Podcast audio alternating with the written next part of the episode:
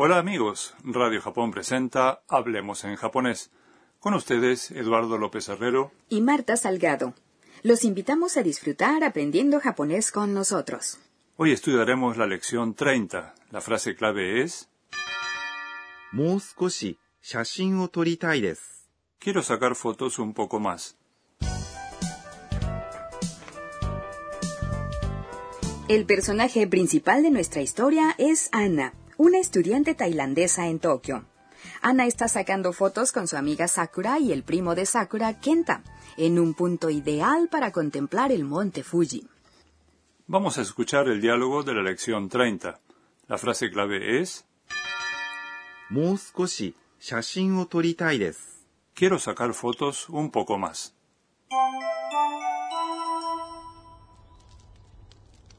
Ah, 急いで帰りましょう。ちょっと待ってください。もう少し写真を撮りたいです。雨に濡れたら風邪をひくよ。Vamos a examinar el diálogo en detalle. Sakura dice, あ、雨だ。Ah, está lloviendo. あ、Es una exclamación que indica sorpresa. 雨 Es lluvia. だ。es la versión informal de des, una expresión cortés para poner fin a la oración. Vamos a memorizar algunas palabras relacionadas con el tiempo. Despejado es hare, nublado es kumori y nieve se dice yuki. Ahora volvamos al diálogo. Isoide kairimashou. Volvamos deprisa. Isoide. Es la forma T del verbo 急ぎます。 apresurarse. 帰りましょ Es volvamos. Aquí la parte masu de う。帰ります。 volver se reemplaza por masho. Masho es una expresión que se usa para proponer a alguien hacer algo juntos. En la lección 16 aprendimos que usando la forma T de los verbos podemos enumerar varias acciones sucesivas. ¿Es también así en el caso de isoide? Básicamente sí, pero hay una diferencia de matiz. En la lección 16 teníamos una acción seguida de otra. Aquí dos acciones ocurren al mismo tiempo, apresurarse y volver. Vemos que la forma T también puede usarse para indicar cómo se ejecuta la acción expresada por el verbo que la sigue. Volvamos al diálogo. Anna dice, う。ちょっと待ってください。 Espera un momento. ちょっと、 Es un momento. 待って、 Es la forma T de 待ちます。 esperar. Agregando ください。 por favor, se obtiene un pedido en tono cortés. もう少し写真を撮りたいです。 Quiero sacar fotos un poco más. Esta es la frase clave de hoy. もう少し、 es un poco más. Skoshi es un poco. Suena más cortés que decir chotto, que significa lo mismo. Shashin es foto o fotos. O es una partícula que indica el objeto de una acción. Toritai significa quiero sacar. Aquí cambiamos la parte masu de torimas sacar a tai. Se usa tai para expresar lo que queremos hacer. です。 Es una expresión cortés para poner fin a la oración. Ahora vamos a practicar la pronunciación de la frase clave de hoy. Quiero sacar fotos un poco más. もう少し写真を撮りたいです。 Anna no quiere irse todavía. Kenta, preocupado, le dice, 雨に濡れたら風邪をひくよ。 si te mojas con la lluvia, vas a resfriarte. Ame. Es lluvia. Ni. Es una partícula que en este caso indica una causa. Indica que la lluvia es la causa de que Anna se moje. Nuretara. Significa si te mojas. Consiste en nureta. La forma ta del verbo nuremas, mojarse y da.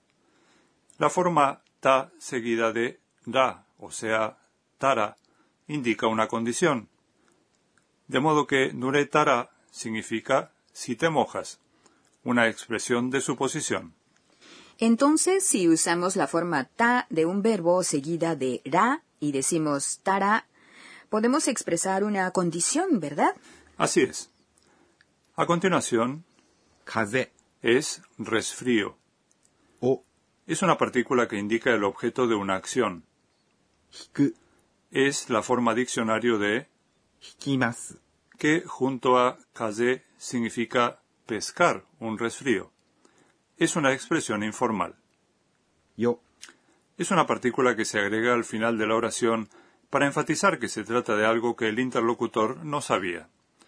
También puede usarse para dar un consejo o decirle a la otra persona que tenga cuidado, como en este caso. Es hora de la sección Enséñenos, profesora. Hoy aprendimos la expresión tara, que indica una condición. En la lección 29 habíamos visto la partícula to, que también indica una condición. ¿Cuál es la diferencia? Preguntémoselo a la profesora. He aquí su respuesta. Tanto tara como to indican una condición. Cuando algo va a ocurrir bajo cierta condición se usa tara o to para indicarla. Comparado con tara, el uso de to es limitado. Se dice to para indicar que, bajo cierta condición, algo ocurre siempre, como en el caso de una ley natural, un hábito o un resultado esperado. De modo que lo usamos, por ejemplo, para decir si pulsas el interruptor, se enciende la luz. Aquí, to conecta la condición pulsar el interruptor Oshimasu. con el resultado Tsukimasu. se enciende la luz. De modo que, usando to, decimos Osto tsukimasu. En este caso, también podemos usar tara y decir Oshitara tsukimasu. Si pulsas el interruptor, se encenderá la luz. Por otro lado, no se puede usar to para expresar nuestra intención después de indicar una condición. Por ejemplo, hay que usar tara para invitar a alguien a hacer algo juntos o expresar un pedido o un deseo. De manera que se usa tara en una oración como si llueve, volvamos. Tara puede usarse en una gama más amplia de situaciones que to, de modo que si no están seguros de cuál es mejor, es más seguro usar Tara. Hasta aquí la sección Enséñenos, profesora. A continuación, el rincón de las onomatopeyas, en el que aprendemos palabras japonesas que representan ruidos, voces o sensaciones. Oh, es el ruido del trueno. En japonés se lo representa así. Goro goro. Goro goro.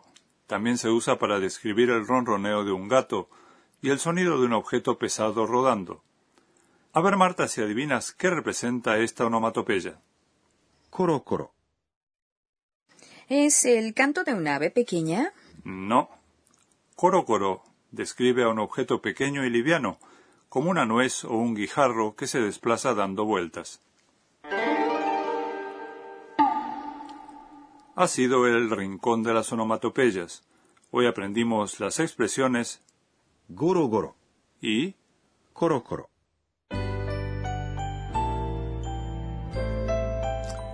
Antes de despedirnos, echaremos un vistazo al diario de Anna, en el que relata sus experiencias en Japón. Esto... Oh, en Japón hay muchos dichos sobre el tiempo. Dicen que si la puesta del sol es bonita, el día siguiente estará despejado. Y que si sale un arco iris por la mañana, lloverá. ¿Les gustó la lección 30? En el siguiente programa, Anna visitará a la abuela de Sakura. No se lo pierdan.